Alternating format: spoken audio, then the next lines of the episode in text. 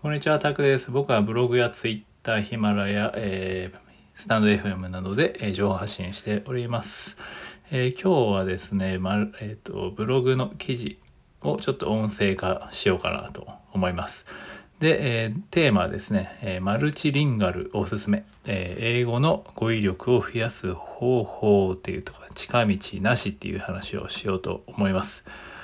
はい、えー、僕はねワーホイで2年こうオーストラリアで過ごして、まあ、帰国後は、えー、10カ国語以上10カ国語じゃない10カ国以上の、ね、方たちと英語教育環境で働いてきました。でね海外では結構こうバイリンガルは普通で、えー、3からね5カ国語を操る人も多くいました。でそこでですね以前まあこういったツイートをしました。えー、5カ国語を話せる友人に、まあ、どうしたらね英語のボキャブラリー、まあ、語彙力単語力を増やせるか聞いてみたんですよねそしたら彼は英語とかを字幕なしで見るようにして分かる単語から言っていることを推測するようにしていると。のことでした。で、初めからね、えー、こう全部こう聞こうとするんではなくて、そういう必要はなくて、キーワードやね、分かる単語から推測してみることが大切だというふうに話してました。ということで、まあ、英語のね、ボキャブラリー、語彙力の増やし方っていう話です。えー、これはまあ今ね言った内容って結構、まあ、友人のアドバイスはちょっと中級者以上向けの方法かなとは思うんですけどまあそれでもこうね、えー、今後英語これから学ぶ方とかでも今学んでる方でも学びたての方でもこうねおすすめの語彙力の増やし方もこの記事、えー、このえー、音声でね、ご紹介するので、えー、ぜひね、え参考にしてもらえばと思います。で単語帳などをね、使っての学習が苦手だという方には、まあ、ぜひ、えー、聞いてもらえたらなと思います。まあ、僕は単語帳すごく苦手なんですけど、はい、そういう方にぜひって感じですね。はい、では、いきます。え最初ですね、まあえー、と英語のボキャブラリーを増やす方法で、マルチリンガルがおすすめしている方法ですね。で、まあ、友人がおすすめする英語の、ね、語彙力を増やす時に活用するものは、えー、映画や海外ドラマなどのなどの動画です。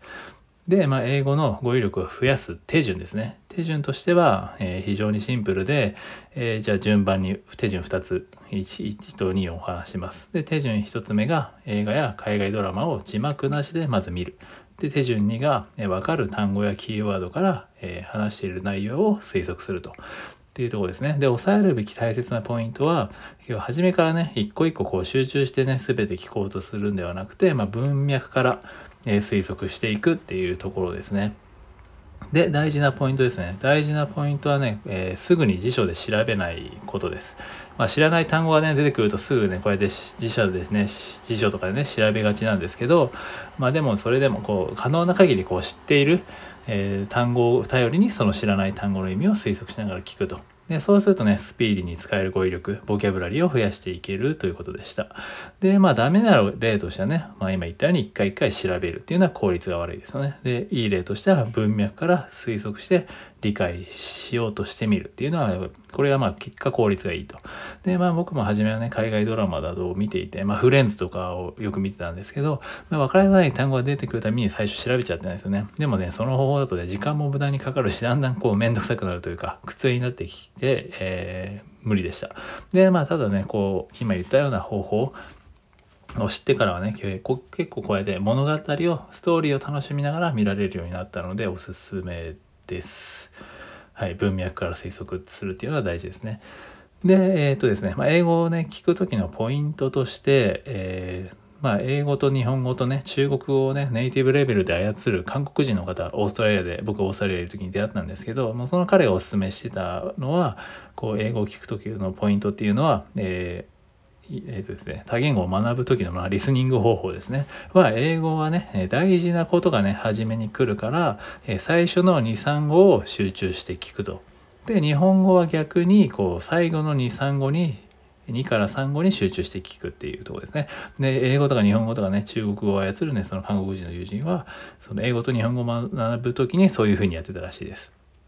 で、まあ、言語のね特徴をやっぱり押さえて学ぶことが一番ね結局一番の近道だよっていう話をしてたので、えー、ぜこの英語はね最初の最初のに大事なことが来るんで最初のに産後に集中っていうとこですね、まあ、そこはポイントです。でまあこれはね普段の会話でも活かせるテクニックだなと思います、ね、日常会話でも、ね、初めからねこう全てを聞き取るのはやっぱり至難の技なので、まあ、分かる単語を頼りにこう文脈から内容を推測することで全てね完璧に理解できなくても、え会話は十分成り立ちますっていうとこですね。はい。まあ、このような感じで、こう、会話の中からでもこうやってボキャブラリーは単語力は増やして強化していきます。で、まあ、語彙力をね、増やすためには、こう、やっぱり一歩一歩も積み上げるのみっていうとこですよね。まあ、英語のね、語彙力を増やすためには、本当にもうコツコツコツコツ積み上げていく。まあね、これがもうマルチリンガルの友人がおすすめる方法、おすすめする方法でした。まあ、言語学習にね、えー、終わりはないですよねっていうところです。はい。コツコツやりましょう。で次にですね、まあ、英語の語彙力を増やすためにね活用する動画サービスっていうお話をしたいんですけど、まあ、今ねこう話してきた内容をねこう試すためにこうやっぱりおすすめの動画サービスをいくつか紹介しておくとえっ、ー、と有料ですね。まず有料のおすすめ動画配信サービスだとまあ有名なとこがありますけどね。ネットフリックスとか Hulu ですか？わかんないですけど。と Unext で、まあ、Hulu と、えー、Unext は、えー、無料期間があるんでね、それはいいんじゃないかなって感じですね。はい、どれか。とりあえずまあね、で、まあ、ネットフリックスは結構定番みたいですね。ネットクリス、ネットフリックスかフル？フル？フルかな？定番だけど、まあね、とりあえずこう、無料体験できるね、もので試してみるといいと思います。でですね、えー、ついでにこう、まあ、今そのツール的なのを話したんですけど、えー、海外ドラマをね見る時のおすすめの方法っていうところで、はいえー、お話しようと思うんですけど、まあ、いろんなね方法があるんですよねこうツイッターでも見てるといろんな方法があるんですけど、まあ、ちなみに僕はね、えこんな感じで海外ドラマを見ていましたね。はい、で1番目がですね、え日本語字幕オンにして、まあ内容を把握して、まあ、単純に物語を楽しむっていう。で 2, 2回目ですね2回目は今度は英語字幕をオンにしてまあ、すり合わせるみたいな、まあ、内容がなんとなく分かってるからあこういう感じなんだ。こういうふうに言うんだ。みたいな。リーディングもね、まあ、英語字幕なんで、まあ、リーディングも兼ねるみたいな感じで言ってますけど、はい、で3つ3回,、えー、3回目に見るときは、まあ、字幕はもうオフにしてもう聞き取りだけに専念みたいな、まあ、見ていてねこうやって楽しめるストーリーならこうやって何回見ても苦にならないので、まあ、まずは最初にこう内容の把握をするとね、えー、続きましたね。はいまあ、その他の方のやり方ですと、こうね、リスえーとまあ、字幕を最初に消すと。字幕を最初にオフにして音に集中して聞き取る。で、次に2回目に英語字幕をオンにして聞き取れなかったかを確認。3回目で最後、えーと、もう1回字幕をオフにしてもう1回聞き取りみたいな感じでね何度もっていう、まあ、こういうやり方もあるっていう感じですねこれはオーストラリアに住んでる方の方法だったんですけどいろいろ本当に、まあ、自分でこうやりながらねえー、続けられる方法を探すっていうのがいいと思います。で、まあ、海外ドラマは、さっきも言ったんですけど、まあ、フレンズね、結構王道ですけど、見てたんですけど、まあ、それをおすすめする理由はやっぱりね、海外ドラマをおすすめするのはやっぱり2、30分で終わるからですね、1話が終わるんで、まあ、気楽に見れると。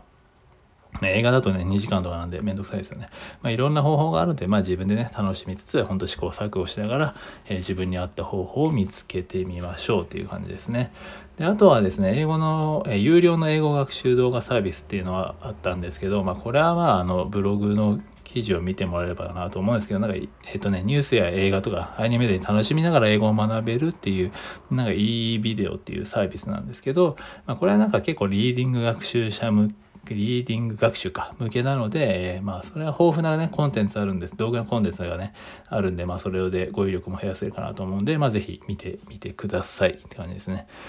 はい。で、あとはですね、まあ、さっき有料のね、ネットフリックスはそ、えー、ご紹介したんですけど、まあ、無料ならとりあえずもう YouTube で OK と。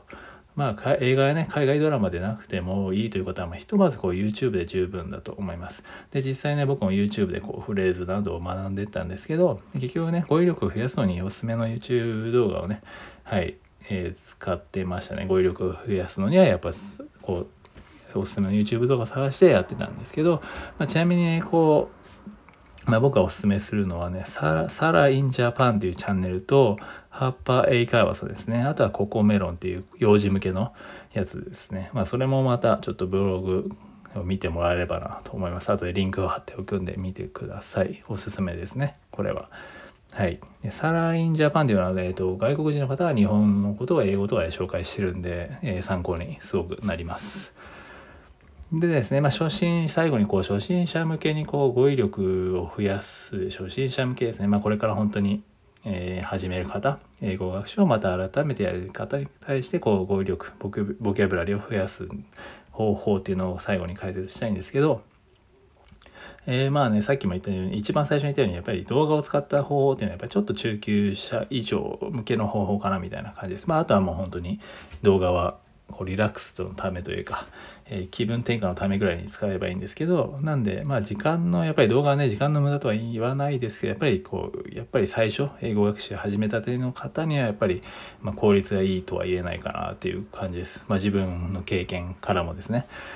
でまあ動画をね活用した学習はやっぱり基礎があってこそ役立つので、まあどまあ、並行してやる分には全然いいと思うんですけどね。でまあ以前ねこうオンライン英会話でこう海外経験豊富なね日本人講師の方にこういろいろアドバイスを聞いた時もこんな感じの回答でした。それはね、DMM 英会話ですね。オンライン英会話ですね。の日本人講師で、まあ、その方はアメリカにね、長く住まれてたんですけど、その方のアドバイスが、えっ、ー、と、ネットフリックスとかですね、利用した学習はやっぱりね、スピードラーニングのようなもので、結局ね、どんどん流れていっちゃうから、えー、そうそう身につかないと。で、インプットとアウトプットをね、えー、たくさんこなして基礎があってこそ、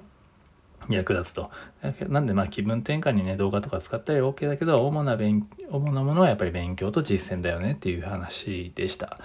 なんでね、まあ、ではじゃあどうしたらいいのかっていうと、えー、英語ね、これから学びたてとか英語学習ね、学習自体をこう改めてやり直すって方とかにお勧めしたい、語彙力を増やすためにね、ボキャブラリーを増やすためにお勧めしたいのは、英語の文文法書です。で、語彙力を増やす時におすすめの、えー、要所の英文法書がね、僕はいつもお勧めしてるんですけど、ツイッターとかでも。で、なぜならね、こうね、英語のね、基礎を磨きつつ、えテキストにある例文などからね、語彙力を増やせるっていうのは大きいですね。まあ、さっきも言った文脈からでですね、まあ、単語詞をひたすらやるより圧倒的に効率がいいです。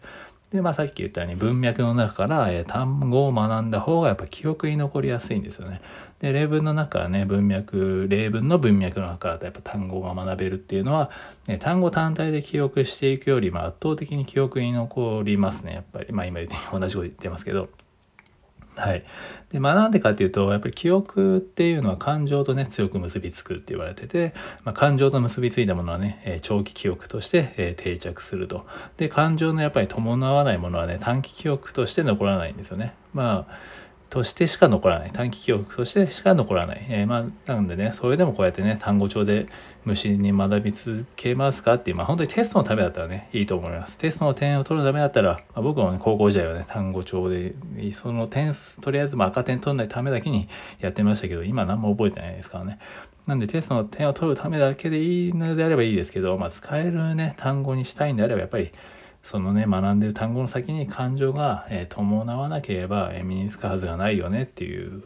ことです。やっぱり感情と強く結びつくんで記憶はそこは、ね、長期的に記憶したいんであればやっぱり感情といかに結びつけるかっていうのは大事ですね。はい。でですね個人的にまあねまあ今言ったんですけど個人的に本当単語集が苦手なだけっていうのはあります。正直言ったら単語集は嫌いですね。まあ、ね、おすすめする方もホリエモンとかもね、単語詞いっぱい覚えたって言ってましたけど、まあ、僕は苦手でしたね。はい。で、まあ、えー、そのまあ疑問としてはね、やっぱり初心者には要所の英文法書はね、えー、難易度高めなんじゃない？みたいな話もあるかもしれないですけど、まあ、僕がお勧めしているね、要所の方英文法書はやっぱり中学レベルのね、英語ができれば全然理解できれば問題なく進められます。で、例文も豊富なんで、まあ、基礎的なね、えー、単語力とかは爆発的に増やせます。まあ、そしてね、何よりすぐ使えるようになるっていうのですごくお勧めしてます。まあ、それはね、 Essential Grammar in Use っていうやつなんですけど、まあ、 Grammar in Use シリーズみたいなのを調べるとわかるんですけど、まあ、そちらも後でリブログのリンクを貼っておくんで、えー、ついでに見てもらえると、えー、ありがたいです。はい、ではもうまとめですね。まあ、英語の語彙力はね、文脈の中から増やすのが効率的っていうとこで、まあ、今回は以上です。まあね、僕もこれまだまだ全然語彙力もないですけど、まあ本当に神の、亀、亀、神じゃない 亀の歩みぐらいでやってるんですけど、まあ全然会話の中で、なんかなんか頑張ってね、できないので、まあ、ゆっくりゆっくり増やしていこうと思います。まあ、それぞれのペースで頑張っていきましょうということですね。お聴きいただきありがとうございましたっていうとこなんですけど、もしよろしければ、まあ、いいねとか、えコメントとかフォローしていただけると、え今後の励みに なりますという、え定型文明みたいなことで締めくくります。是非ね、こう、これからね、英語も頑張りたいって方はそういうふうにえー、まあ、テストの目的でなければね、僕は基本的には英会話英会話をね、どうして、どうにかしてそのハードルを一歩目をね、え乗り越えられるかっていうとこを発信しているので、もしそういう方は英会話をちょっとでも早くできるようになりたいという方は、ぜひ、え参考にしてもらえればなと思います。なんで、まあ、ブログのリンク貼っておくので、詳しくはまた見てもらえると、え、嬉しいです。では、長くなりましたが、え、15分、だいぶ長いですね。はい。だいぶ長く喋りましたが、え、今回は以上です。ありがとうございました。